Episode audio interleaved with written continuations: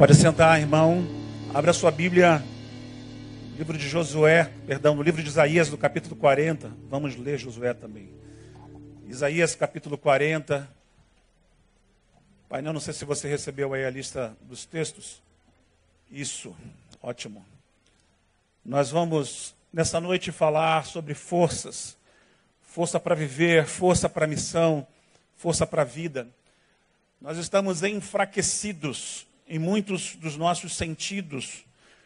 Eu tenho uma leitura da vida, uma leitura teológica a respeito da existência, de como nós somos divisíveis e do que não é possível dividir, mas das partes, desses fragmentos da nossa existência que completam o ser que eu e você somos.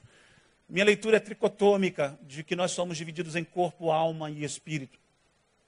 Aqueles que pensam diferente, pensam apenas em dicotomia, em alma e corpo, espírito e corpo. Nessa visão que eu tenho desenvolvido para a vida da minha existência, daquilo que, como líder cristão, daquilo como pastor, como orientador de povo, das igrejas por onde passei, das missões por onde passei, do que eu estou fazendo nesse lugar, nesse momento, nos últimos seis anos, daquilo que nós estamos trabalhando e exercendo para o mundo.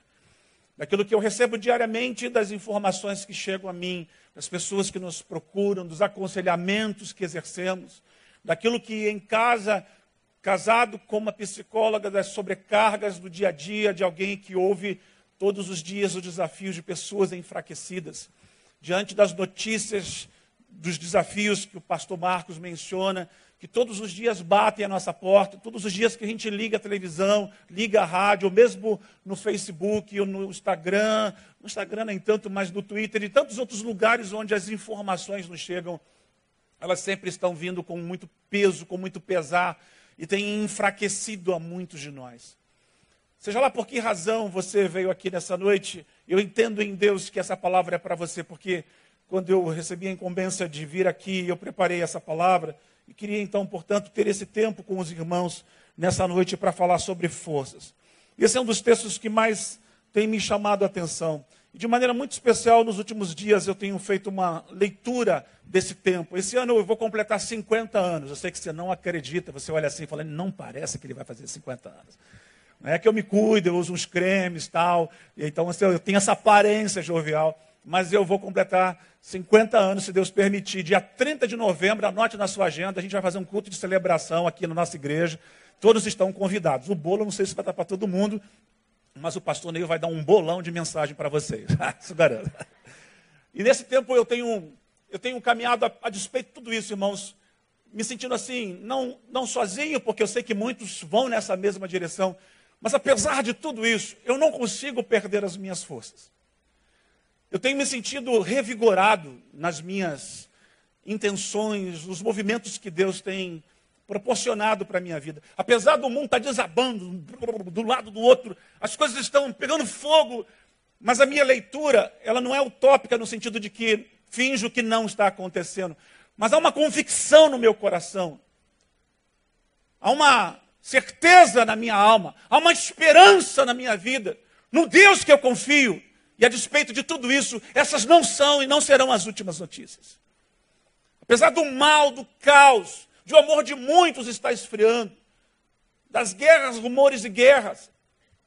Hoje eu fui pegar a Cláudia no trabalho, a gente vinha conversando e ela falava de uma, um profissional, de onde ela também está trabalhando, que é chileno, dizendo que Chile, o Chile e a Bolívia estão prestes a viver uma guerra. Eu falei, gente, eu não li essa notícia.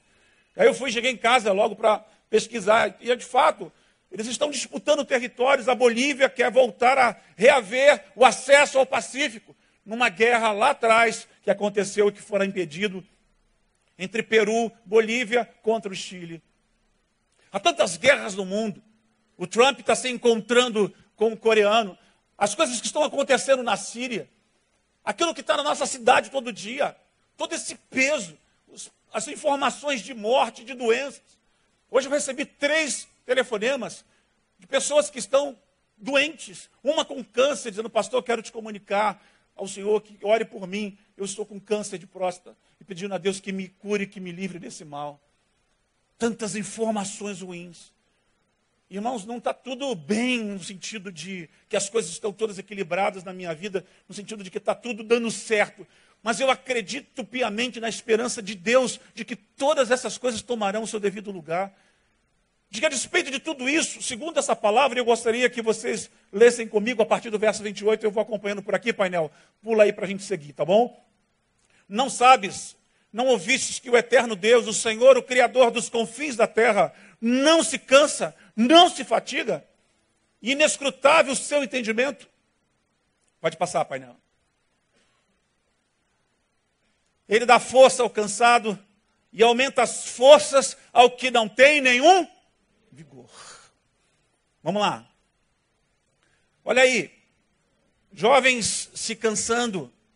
João vai dizer: jovens sois fortes, mas os jovens se cansam. Milton Nascimento fala da força da juventude, é nome certo desse amor, fala da esperança que existe entre os jovens, mas a nossa juventude está cansada. Uma juventude perdida, pervertida. E não estou falando da juventude só lá de fora, da juventude da igreja de muitos lugares, de uma juventude que pouco ou quase nada tem exercido em muitos lugares por onde nós temos passado. Cansados, fatigados os jovens se cansarão, se fatigarão, os mancebos cairão. Eles estão ficando tão fracos que estão caindo pelo caminho. No tempo da flor da vida, onde ela mais brota com vigor, olha o que Isaías está dizendo. Uma expectativa frustrada, frustrante. Isso é muito comprometedor. Vamos lá. Mas eu quero que você leia essa parte comigo. Vamos juntos? Mas os que esperam no Senhor renovarão as suas forças, subirão com asas como águias, correrão e não se cansarão, andarão e não se fatigarão. É nessa certeza dessa palavra, que a despeito de tudo ao nosso redor andar complicado, de que se eu espero no Senhor, eu não me canso, eu não esmoreço, eu não paro no caminho. Porque o reino é dinâmico. Diga comigo, o reino é dinâmico. Nessa dinâmica do reino, nós precisamos de toda a força necessária para avançar. Ora, se da força física, eu sou hipoglicêmico, é um tipo de diabetes, segundo alguns diagnósticos. Um determinado horário da manhã, eu, eu acordo cedo todo dia, às seis horas. Tem alguns compromissos nesse horário.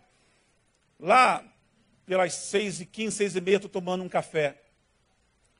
Até o meio-dia, todo mundo tem que se alimentar de três em três horas. Essa seria a ideal nutrição para cada um de nós, né? A gente se alimentar de três em três horas para o organismo se manter equilibrado. Mas mesmo assim, nesses intervalos, o meu açúcar ele baixa muito rapidamente. E se eu não estiver perto de algum lugar que eu tenha acesso a um pouco de açúcar, ou mesmo um pouco de sal, que possa trazer um pouco de, de pressão alta para melhorar a minha pressão, eu vou lá, posso até desmaiar, já aconteceu. Alguns estão recorrendo às questões apenas no lado físico e apenas focando no físico para dar à vida sentido, olhando apenas para o corpo, nessa geração onde a gente tem toda um, uma dinâmica ao nosso redor. Haja visto as academias que não param de abrir. No Valqueire agora estão abrindo mais cinco academias, uma do lado da outra. Está todo mundo procurando de alguma forma um cuidado com o corpo, ok? Isso é importante. Tomar proteínas, se alimentar adequadamente. Mas essas coisas, elas, elas passam. Isso tudo vai embora. Por mais que eu trate do meu físico, para eu cuidar da minha saúde, ok, mas para que isso sirva apenas como um exibicionismo, como uma forma de demonstrar alguma coisa que, na verdade, eu não sou, isso tem problemas muito sérios e está afetando a vida de muitas pessoas.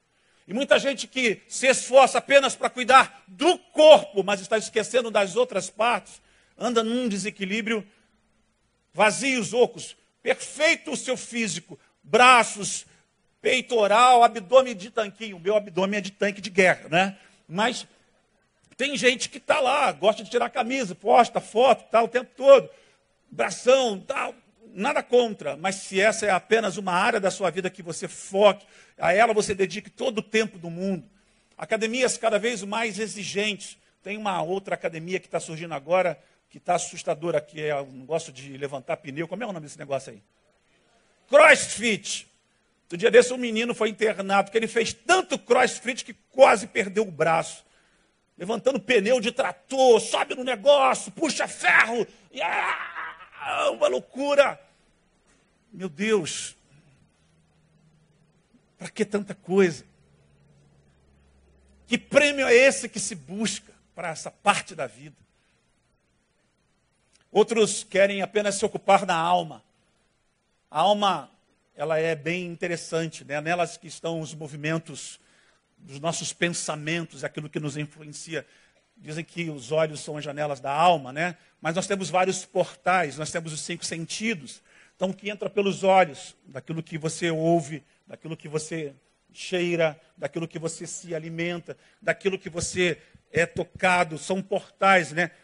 Corpo fala, corpo recebe, são portas de entrada e de saída. E a alma se alimenta muitas. Se você só se alimenta nessa área da alma, se você está atrás o tempo todo, você, por exemplo, que é viciado em Netflix, não perde uma série. Aliás, está uma confusão com a nova série que está pintando aí. Tem gente cancelando que é do partido A, outros estão brigando que é do partido B. Isso nunca vai parar, nunca vai parar. Vai piorar daqui para frente. Então você, você é cinéfilo, você se alimenta, você gosta de se divertir, você quer ver o tempo todo. Você está sempre o tempo todo alimentando a sua alma de alguma forma, de, de coisas que possam dar a você emoções, emoções, emoções. Isso tudo também desequilibradamente fragiliza você. Haja visto as pessoas que estão batendo no consultório, completamente enlouquecidas, lá com Cláudia, perdidas, equivocadas, todas elas precisando de ajuda. Cláudia está tá falando, inclusive, do quanto ela quer dar uma segurada, porque está difícil. O mundo está doente e as almas das pessoas estão tomadas a cada vez mais de sintomas que estão aí descritos. Novas doenças estão surgindo, novas leituras, a ponto de todo esse movimento que só querem as pessoas buscar para suas almas saciedade. Não há como saciar a nossa alma. Ela é faminta, ela é um buraco negro nessas coisas que estão ao nosso redor. Mas há uma, uma área da nossa vida que é negligenciada constantemente. E como povo de Deus, nós que fomos reconectados. Deixa eu trazer você para um outro texto, quando Davi peca e ele erra junto a esse problema que ele tem com aquela mulher do seu soldado, com a Betseba. Diz a Bíblia que ele vai fazer uma oração, ele fala: Cria em mim, ó Deus, um coração puro e renova em mim um espírito reto e inabalável diante de ti. Essa expressão espírito reto e inabalável na verdade, é a partir dessa ideia de um espírito que possa estar conectado com Deus, de forma que esse espírito possa falar a Deus e receber de Deus num canal, numa sintonia única que cada um de nós temos individualmente uma forma única de ouvir Deus falando ao nosso coração, ao nosso sentido, à nossa vida. E quando você descobre esse canal, é como um dial de um rádio. Se você ouve uma rádio que é 99.9 e você bota 99.8, ela vai transmitir, mas ela vai chiar. E você precisa entender essa sintonia com Deus. E é no espírito, nessa transcendência, que as coisas fluem de maneira mais ampla, traz a todos os outros movimentos da vida, da existência, como alma e corpo, o equilíbrio necessário. Nós temos um problema dos desequilíbrios também dos metafísicos, aqueles que apenas querem ficar no mundo espiritual sem entender o mundo real. Esse é um outro ponto de desequilíbrio. E a pergunta que temos que responder nessa noite é: quem está pronto e apto para viver essa vida tão esperada por Deus no mundo ao nosso redor? Sobrevivendo, não. Acima disso, vivendo e de maneira plena, influenciando esse mundo e mostrando de fato quem Deus é, porque Deus tem como método homens e mulheres que sirvam a Ele de coração, de toda a alma, todo entendimento, toda força e amor a Ele. Quando eu olho para esse texto, e eu vejo que os que esperam no Senhor, ah, sim, esses renovarão suas forças. Por que, que aqueles jovens do texto anterior eh, não estão mais sobrevivendo? Porque pararam de esperar no Senhor. Você ainda espera em Deus? Deus é a única coisa, irmãos, que nós temos. Há uma canção muito cantada no meio evangélico. Jesus, és tudo que preciso. Na verdade, Jesus não é tudo que eu preciso, Jesus é tudo que eu tenho. É tudo que eu tenho. Porque a gente só tem Deus, irmãos, para nos sustentar, para essa vida que é tão passageira. Olha, eu vou completar 50 anos. Eu já vivi mais da metade da minha vida. Eu não sei quantos anos eu tenho pela frente. Meu pai morreu com 73 anos, há dois anos atrás. Estão aumentando a probabilidade de vida pelas vacinas, por uma série de medicações, mas que se estenda um pouco mais. Ora, saber que a vida não é só aqui. Paulo disse que quem espera só por essa vida é o mais miserável de todos os homens. Por isso, essa miséria que está no nosso meio, no meio cristão, por exemplo, de homens e mulheres que estão esperando só por essa vida. Sabe, eu não me decepciono com nenhum governo que está aí. Eu não me decepciono com nenhum desses movimentos que estão aí da igreja, dessas lideranças, que falam a muita gente, que distorcem o evangelho.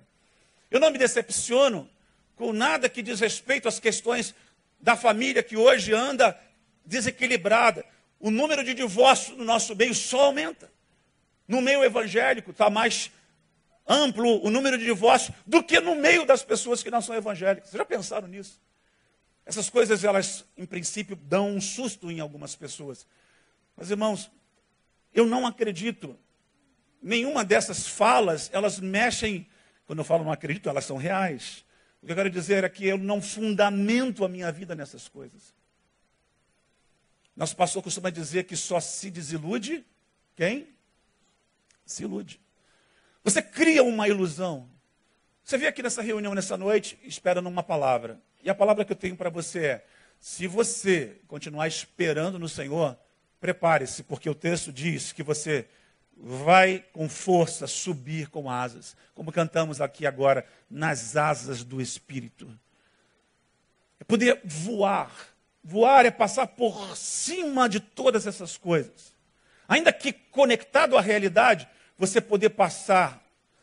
Não é que você esteja numa redoma de vidro e que você não possa ser atingido por um mal que está ao seu redor. O mal pode atingir você no físico. O mal pode até tentar invadir a sua alma. Mas o mal não pode invadir a área espiritual, porque você controla tudo isso em Deus quando você está guardado na força do Senhor. Essa é a nossa esperança. Como vencer, por exemplo, situações, eu tenho sempre falado aqui das minhas experiências da vida, né? De tudo que já enfrentamos como família, como você faz para enterrar um filho, como aconteceu comigo?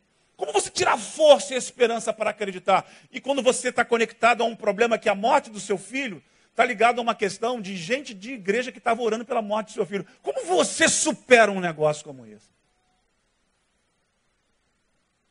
Esperando no Senhor. Irmãos, eu nunca esperei na igreja. Eu nunca esperei na religião. Eu nunca esperei nos homens. Eu espero no Senhor. Eu confio em Deus. Confiar em Deus é entregar-se, é render-se, é se lançar. Porque o Deus que nós adoramos é um Deus invisível. Sim ou não?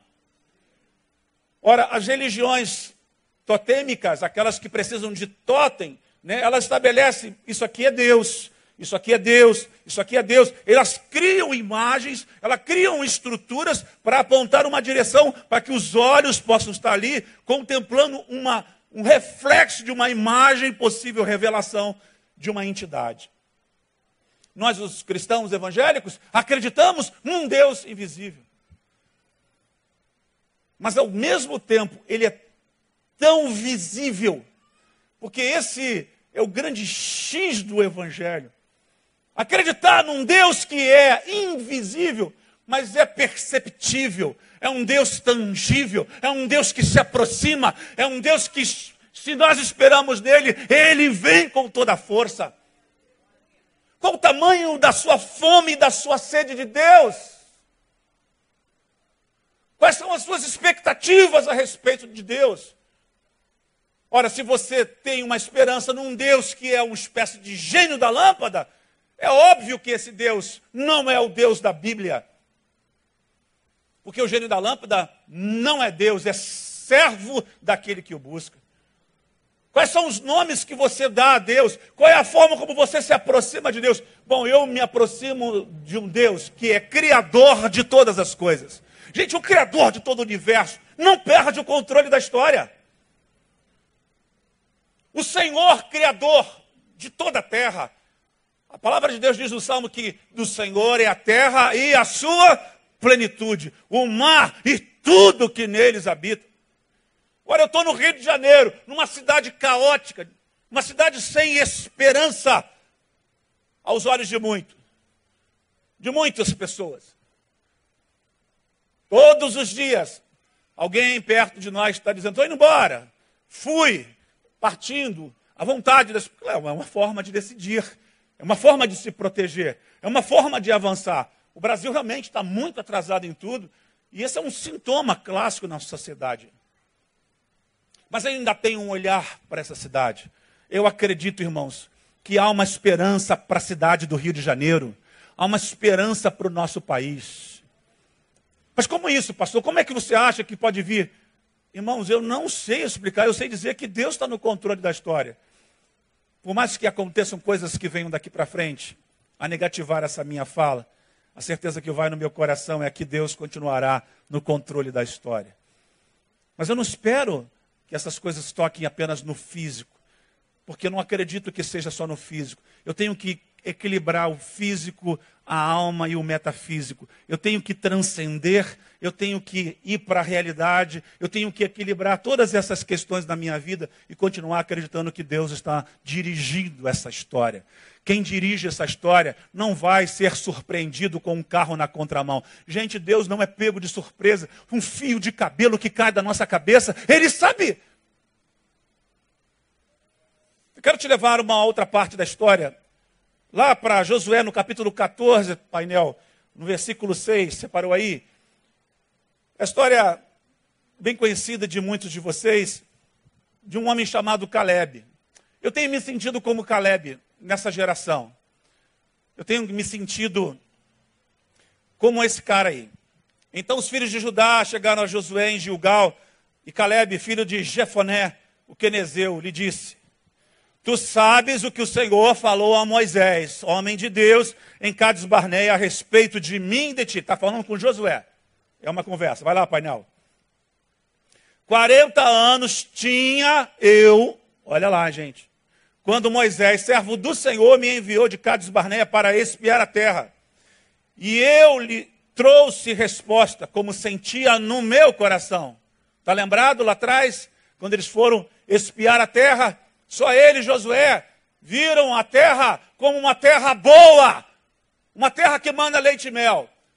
Todos os outros espias, dez líderes, olharam a terra e voltaram eu ia falar uma expressão que ia apavorar vocês, mas eles voltaram se borrando de medo. Por aí, deu para entender, né? É por aí mesmo. Porque eles olharam para os gigantes. Volta comigo. Quando você olha para o que está diante de você na cidade do Rio de Janeiro, no Brasil, nesse sistema político, nessa violência desenfreada, nessa barbárie. Alguém mandou um vídeo, eu não sei se é verdade, estou avaliando, de um cadáver no balão. Isso é verdade ou não é? Mas Irmãos, o sentimento humano pode fazer qualquer coisa. Você chegar, quem viu esse vídeo do cadáver no balão?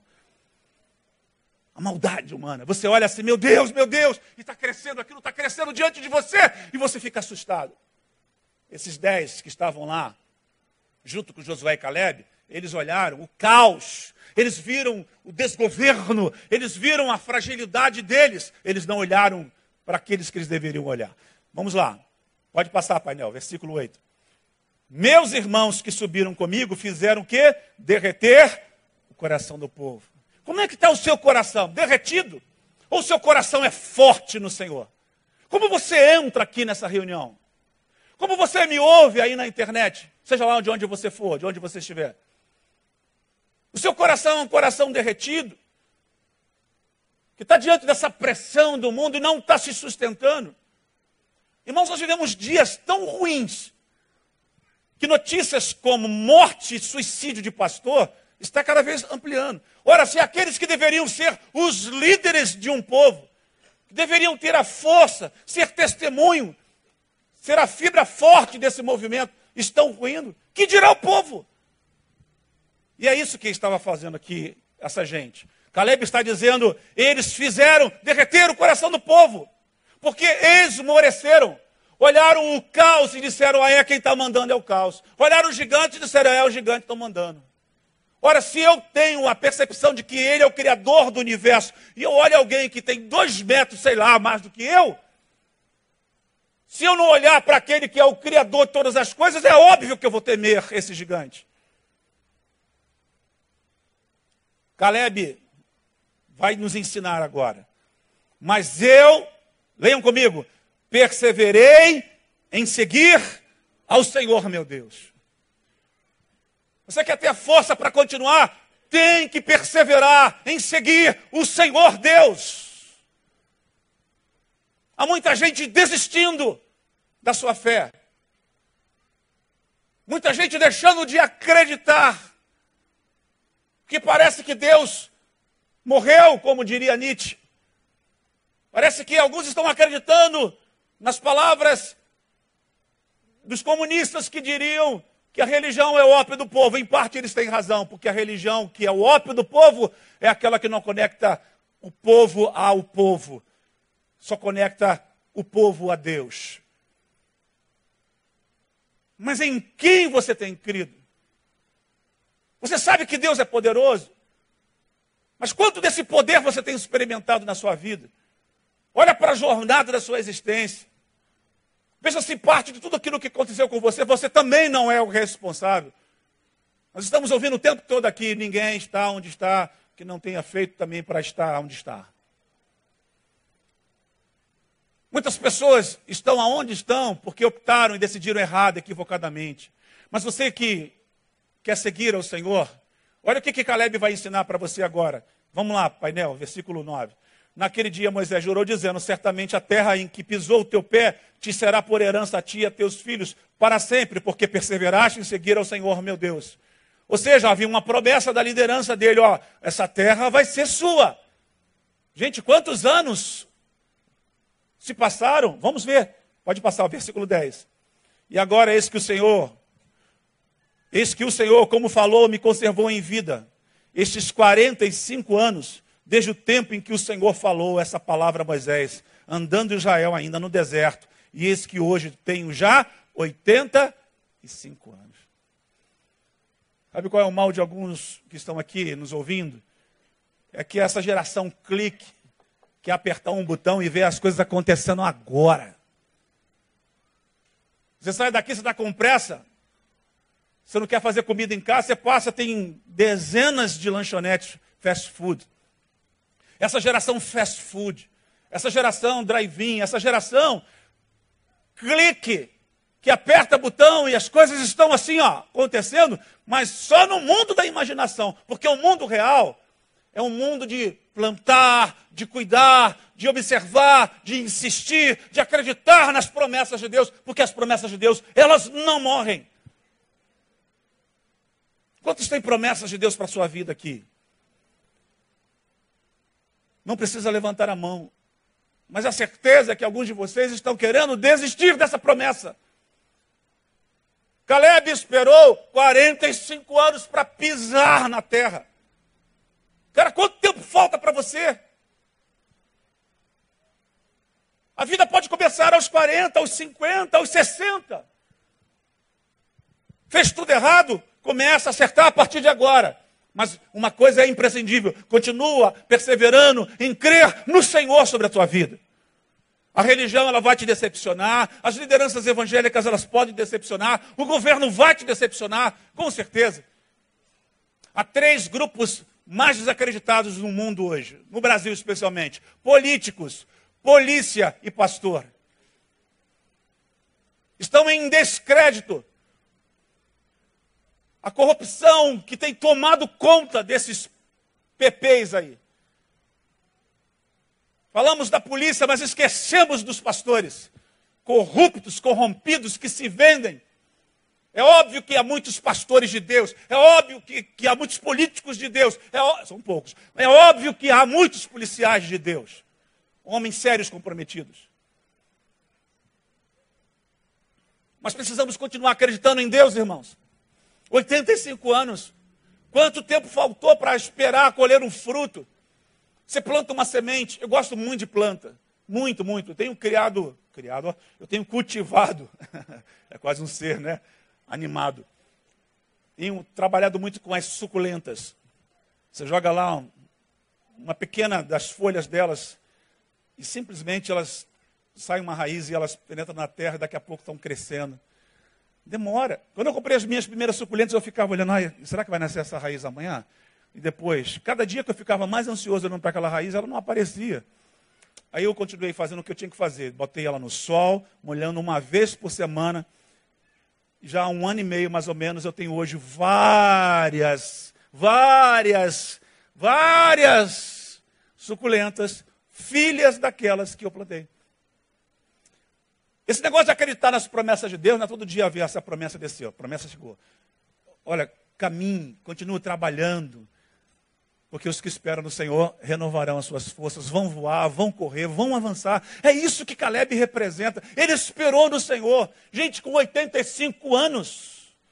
Vira aí, painel, versículo 11. Tem aí? Ainda hoje, leiam comigo. Me acho tão forte como no dia em que Moisés me enviou. Tão forte. Hoje a palavra é de força para viver quanto forte você é para viver. Para viver para Deus e em Deus. Porque, deixa eu falar uma coisa para você: se você levantou a mão, eu tenho promessa de Deus para minha vida, essa promessa para em você, provavelmente não foi Deus quem disse, ou você ainda não entendeu que essa promessa de Deus é para, através de você, a vida fluir na vida de muitas outras pessoas. Exercitar exercitar a sua profissão para Deus, exercitar o que você sabe para Deus, pegar os dons que Deus deu a você e usá-lo para a glória de Deus. Você já pensou o pastor Neil, esse homem que nós falamos aqui no início, chamado para fazer esse papel? Ele diz: Não, Senhor, eu vou ficar aqui na Betânia, porque aqui é o meu povo. E Deus está falando: Neil, vai embora, Neil. Neil, eu quero te levar para as nações, Neil, eu quero falar com você de norte a sul, de leste a oeste desse, praí, desse país, Neil. E ele desobedece a Deus. Ele deixaria de abençoar milhões de pessoas. E glória a Deus pela obediência dele. Porque há um chamado, uma direção. Ele já está cansado, é óbvio. Mas está lá, levanta e vai, levanta e vai, levanta e vai, levanta e vai. Levanta cansado, mas vai, mas esperando no Senhor, vai, porque Deus vai fazer na sua vida. Nós precisamos entender, nosso tempo está terminando, alguns contextos, eu queria levá-lo a uma outra passagem bíblica.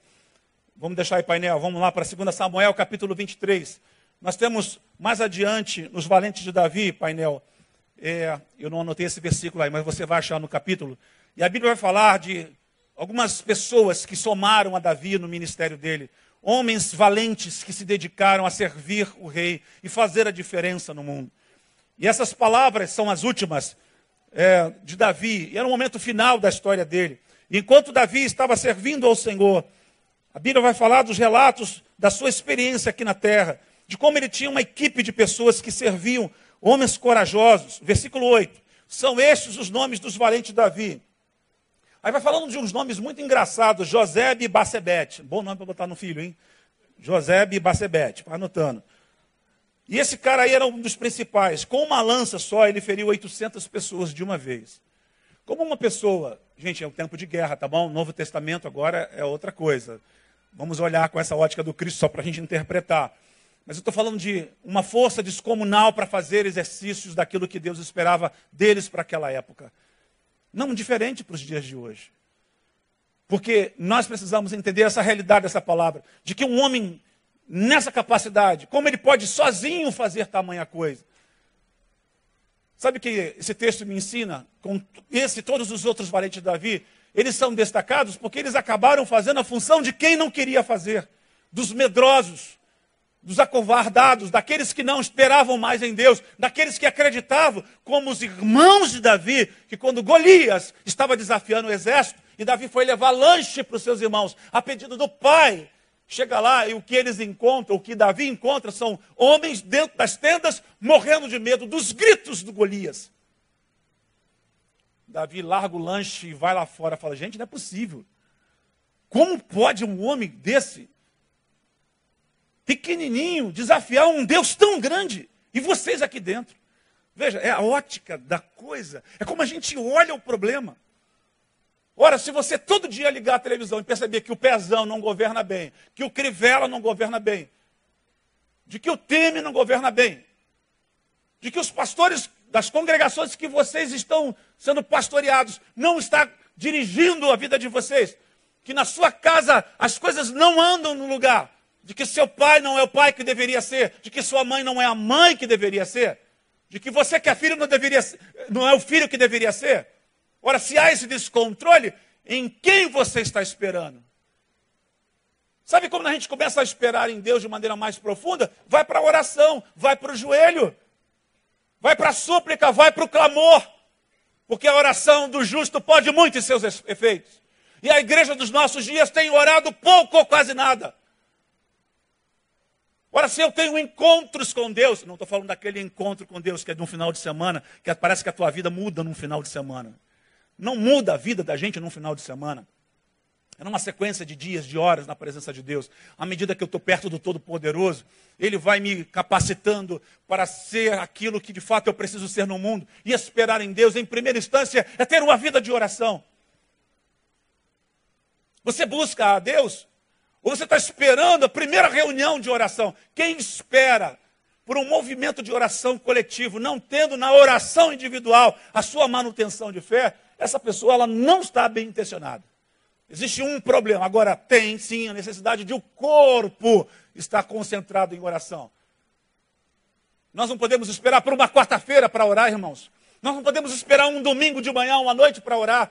Temos que ter vida de oração. E saber orar como convém, segundo Jesus nos ensinou. A oração é do Pai Nosso, modelo, padrão. Um Pai que é nosso, o pão que é nosso, o reino é nosso. Se a gente entende isso, o resto é só consequência. E Davi tem essa lista aí desses homens. Tem o Eleazar, versículo 9, painel. Filho de Dodó, parece até nordestino, né? Filho de Dodó, né? Filho de Aoi, um dos três valentes. Esse cara desafia um grupo de filisteus. Olha aí, o Jael se retirava. É o povo que não espera mais em Deus. É o povo que está com medo desse problema todo que está à sua volta. Que tem que ter coragem, irmãos, para seguir adiante. Tem que vencer medo. Medo eu também sinto. Você acha que eu não tenho medo de ir para a Índia e de ser preso lá? Dessa vez que a gente foi, os fiscais perguntando uma porção de coisas, no momento que aquele país está cada vez mais concentrado em perseguir a igreja? Você acha que eu não tenho medo de ir a Jardim Gramacho e ter lá os problemas que aquela comunidade vive ali? Essa semana lá dentro, no olho do furacão, mataram três. Você acha que eu não tenho medo? Agora, eu olho para tudo isso porque assim, entre o fuzil e a mão de Deus, eu tenho uma mão de Deus. Porque eu sei que a mão de Deus está sobre mim. Na pior das hipóteses, o tiro de fuzil me atinge, eu sei que para onde eu vou, porque a minha vida aqui, ela é só uma passagem. E pelo menos o meu sangue vai derramar e vai fazer uma porção de Paulo Elias se multiplicar para levar missões aí adiante. Tem medo de quê? De morrer? De uma doença? De comer uma coisa que não. Medo do quê? medo de exercitar. Quais são os teus medos? Espera no Senhor. Vai como Caleb, vai como esses valentes de Davi. Enfrenta. O povo está recuando, porque normalmente o povo é covarde. O povo está pronto para criticar. O povo quer sentar aqui, muitas vezes, ouvir um bom sermão. Ai, que maravilha, pastor Neil pregou essa noite. Ai, que maravilha, Paulo Elias. Não tão maravilha, pregou essa noite. Ai, que maravilha, fulano veio. Ai, que maravilha, o outro declamou uma, o Alexandre declamou uma poesia. E vai para a vida fazer o que disso tudo? Porque a vida começa quando a reunião aqui acaba. De uma maneira especial, porque ela já passou até aqui, você entrou nesse ambiente, porque aqui é uma atmosfera, há uma egrégora do Deus vivo, os seus anjos estão trabalhando a nosso respeito, o seu espírito está falando com você, mas você precisa escutar. Esses caras tinham forças descomunal para fazer essas coisas, gente. É inumano alguém sozinho fazer isso. Parece mentira. Como uma pessoa pode fazer com que um exército todo caia? Tem que ter muita fé para acreditar numa palavra dessa. Um homem. Diz o texto no versículo 10 que ele feriu os filisteus até lhe cansar a mão e ficar apegada à espada. Fundiu a espada na mão dele. Não é cãibra, não, fundiu. Ele, ele e a espada viraram uma só. Bom, eu sei que essas coisas do Velho Testamento elas são assombrosas, muito sangue aqui, né? Você pode transportar para o Novo Testamento e ver as manifestações de Deus, como nosso tempo está correndo. Vamos lá para Hebreus capítulo 11, painel. Pula aquele outro texto que eu ia ler, para a gente já finalizar, para a gente ir embora para casa. Hebreus capítulo 11, no versículo 34. Está falando da fé, de uma lista de heróis da fé, de homens e mulheres que fizeram coisas incríveis, mas eu queria destacar essa parte, essa parte C do versículo, depois aí da segunda vírgula. Da fraqueza, venham comigo, da fraqueza tiraram forças. Mais uma vez, da fraqueza tiraram forças. Paulo disse que quando eu estou fraco, eu estou. É um outro olhar. Isso é é dar uma volta no problema. O problema está vindo com toda a força contra você e você olha para ele e você o encara nos olhos. E você olha bem fundo nos olhos dele. E você sabe que você já vai sair bem daquilo tudo. Seja lá qual for a notícia, gente. Porque o que é bem para uma igreja que tem uma expectativa num Deus que vai dar o que você quer? É frustrante. Agora, você ir com um tipo de fé que acredita que vontade de Deus é suficiente para você, aí você alcançou a maturidade do homem que Paulo diz que é. Um homem que já não é mais menino que eu citei agora há pouco. Da fraqueza tirando forças. Onde é a sua fraqueza agora? Qual é o nome dela? Existe uma fraqueza em cada um de vocês aqui, na minha vida. Mas é dela que a gente pode tirar forças. Não porque a fraqueza ela seja apenas uma, uma coisa que venha contra nós. Ela, na verdade, está vindo para nos ensinar. Ela é uma pedagoga. Ela nos ensina. Ela nos adestra ela nos aponta direções. A fraqueza é uma pedagoga para a existência. Os teus pontos fracos estão ali como uma professora, como um professor que pode inclusive te instruir. Olha, pense, faça reflexões, pergunte para as fraquezas por que elas estão ali, converse com elas você vai perceber que você é muito, mas muito mais forte do que ela. Porque não há nada que esteja contra nós, que seja colocado sobre a nossa vida. Paulo diz isso, porque nós não sofremos tentações maiores do que a gente.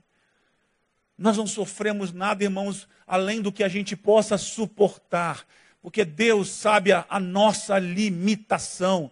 E se isso está chegando na sua vida, é por permissão de Deus. Vença olhando de outra forma para esse movimento que está contra você. Onde é que é essa área da tua vida? É no seu casamento? Olhe para o seu cônjuge. Olhe para essa mulher, para esse homem com quem você disse sim no altar. Olhe para as fraquezas desse casamento e tire forças Comece por perdoar-se. Comece a olhar com novos olhos para essa fraqueza nessa relação. Onde é a fraqueza na sua vida profissional? Veja por que você é fraco. Entenda o mundo à sua volta. Olhe o mercado. Atualize-se. Ingresse num curso que possa trazer habilidades para você. Busque ajuda. Veja respostas. Num mundo de desempregados, mais de 12 milhões de desempregados, há um susto cada dia e parece cada vez maior. É, tem 12 milhões de desempregados, mas tem um número muito maior de empregados. E pense, por que, que eu não estou empregado? Vai correr atrás de se formar, de se preparar. Ah, eu estou velho. Eu estou querendo fazer uma faculdade. Vou começar uma faculdade, se Deus permitir, no segundo semestre, no próximo ano. Porque eu acredito, irmãos, que a vida está começando agora também para mim em outras áreas da minha vida. Porque enquanto eu tiver vigor, eu quero me preparar para ter um futuro não só melhor para mim, mas para as pessoas a quem eu vou servir. Onde é a sua fraqueza? A sua fraqueza na fé? Ah, eu não tenho fé consistente. Ah, eu tenho uma dificuldade enorme de, de manter viva a minha fé. Eu sou um Tomé, eu tenho que ver para crer. De vez em quando Jesus se revela isso aqui que você quer ver. Olha aí. Está vendo? Está furado, está vendo? Viu? Agora deixa eu falar uma coisa para você. Muitos não me viram e vão acreditar que eu existi. Se você quiser continuar assistindo como Tomé, Jesus pode até aparecer para você e te dizer, mas pense, não é melhor você simplesmente confiar Sabe, essa insegurança que te leva a não ter essa fé que Deus espera de você, tem guardado numa sala muitas coisas que Deus não pode liberar sobre a tua vida, porque a fé tem um galardão, não é? A fé tem presentes. Quando eu acredito em Deus, não é fé na fé, mas é fé num Deus que está dizendo o que vai acontecer no seu tempo na sua época, no seu jeito, da sua maneira. E você vai experimentar isso se você tiver fé. Alguns de vocês vão partir dessa vida e vão chegar lá salvos, porque o sangue de Jesus te cobre das tuas culpas, você tem salvação em Cristo. Mas vão chegar na eternidade e vão ver essas salas cheias, mas lotadas de coisas maravilhosas que poderiam ter sido dadas a você, mas pela falta de fé, porque você deixou de esperar no Senhor, você se cansou, você foi desistindo, você foi se entregando. Crente, não vá embora sem renovar a sua esperança em Deus. Voe, corra, acredite. Irmãos, nós temos dado passos de fé o tempo todo na vida. Quem quer ser um missionário não pode andar sem fé, a gente acredita. Tivemos uma reunião ontem intensa, maravilhosa, pensando nas causas do que vai ser Jardim Gramacho, de gigantes que estavam diante de nós. Mas pela fé começamos a entrar. Nós precisávamos de uma medicação, íamos comprar, alguém já mandou, não, já comprei, está aqui. Não é isso, Alexandre? Ah, não sei o que. A mão do Senhor está ao nosso favor, gente. A mão do Senhor está sobre essa igreja. Que igreja hoje no Brasil que você faz convocação para uma ação como essa? E tem 180 voluntários e tem já 60 pessoas na fila de espera. Toda hora alguém me liga, pastor fulano. Pastor Neil me falou que teve gente que agarrou ele no corredor e falou, pastor Neil, o senhor tem que pedir ao pastor Paulo Elias para ele autorizar a minha ida lá em Jardim Gramacho. Gente, ninguém está impedido de ir a Jardim Gramacho. É que a gente tem uma organização que está limitando fisicamente o que nós podemos fazer. Agora, sabe qual é o grande problema da igreja? E é o problema de muitos de vocês. Vocês estão esperando o próximo evento para servir ao Senhor. Sirva ao Senhor hoje.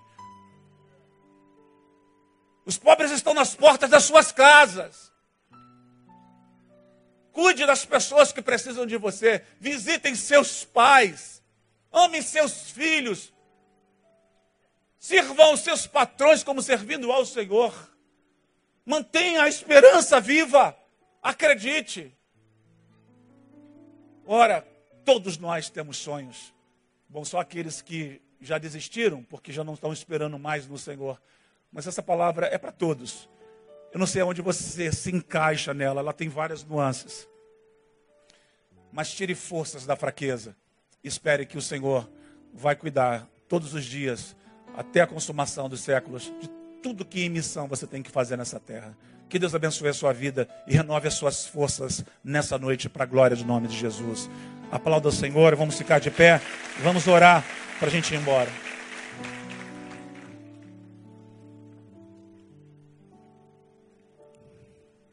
Feche os seus olhos. Sua fraqueza tem nome.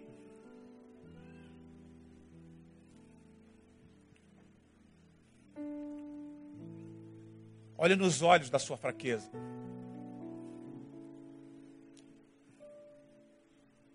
Isso é um exercício espiritual.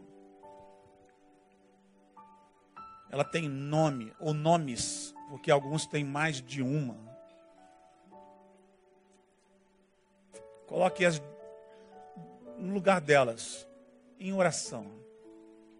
E comece a partir de hoje olhar e perceber que elas, na verdade, elas não são tão assustadoras assim.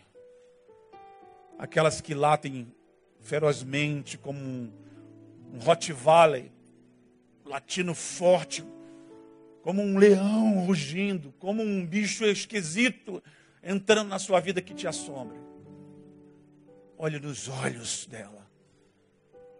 E em nome de Jesus, coloque-as no seu lugar.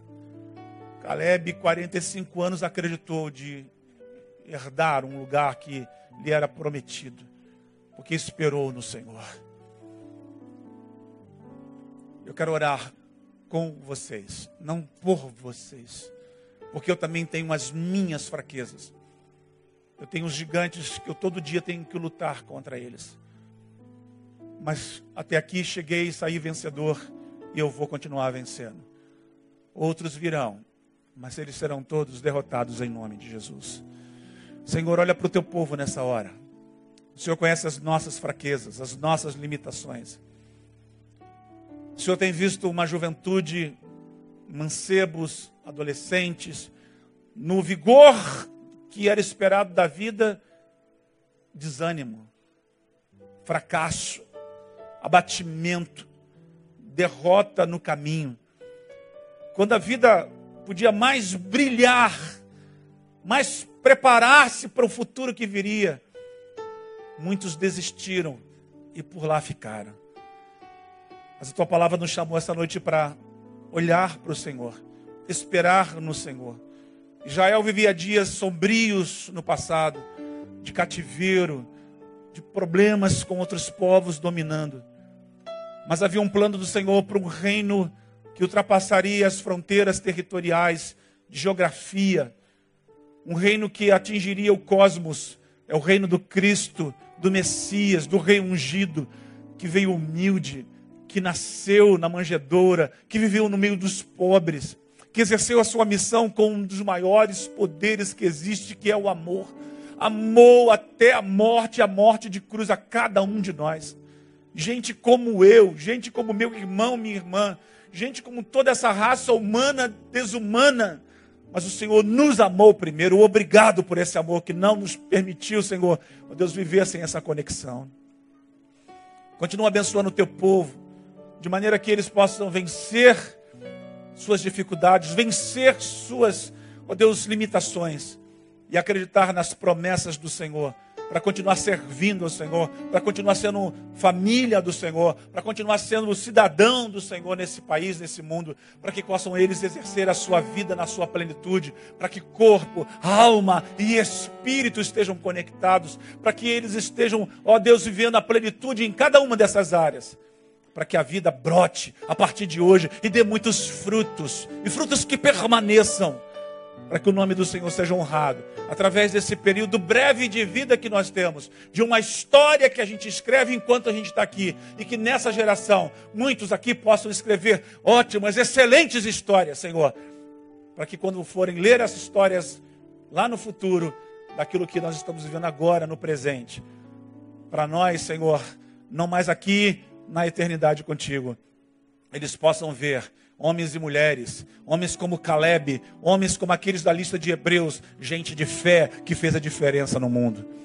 Temos só uma vida para viver e queremos vivê-la plenamente, com alegria, com vigor, com força. Renova as forças daqueles que entraram aqui com espírito de suicídio. Eu repreendo isso em nome de Jesus Cristo. Daqueles que entraram aqui com espírito de morte, eu repreendo a morte em nome de Jesus Cristo. Daqueles que entraram aqui querendo desistir das suas relações conjugais, eu repreendo isso em nome de Jesus para que haja uma luta, uma vontade de amar, de ceder, de avançar, ó Deus, de tornar a vida ainda possível e melhor. Abençoados sejam os teus filhos e filhas que nos ouvem na rede, no mundo, que eles possam descansar em paz, voando nas asas do Espírito, pegando carona nas asas dos querubins e indo nas dimensões espirituais, mas com os pés aqui na terra sabedores que aqui nesse mundo que as coisas estão sendo manifestadas, que eles possam entender como é trazer o teu reino sobre o mundo e tocar, e salgar, e iluminar esse mundo para a glória do nome de Jesus. Assim oramos. Amém e amém. Glória a Deus. Aplauda o Senhor.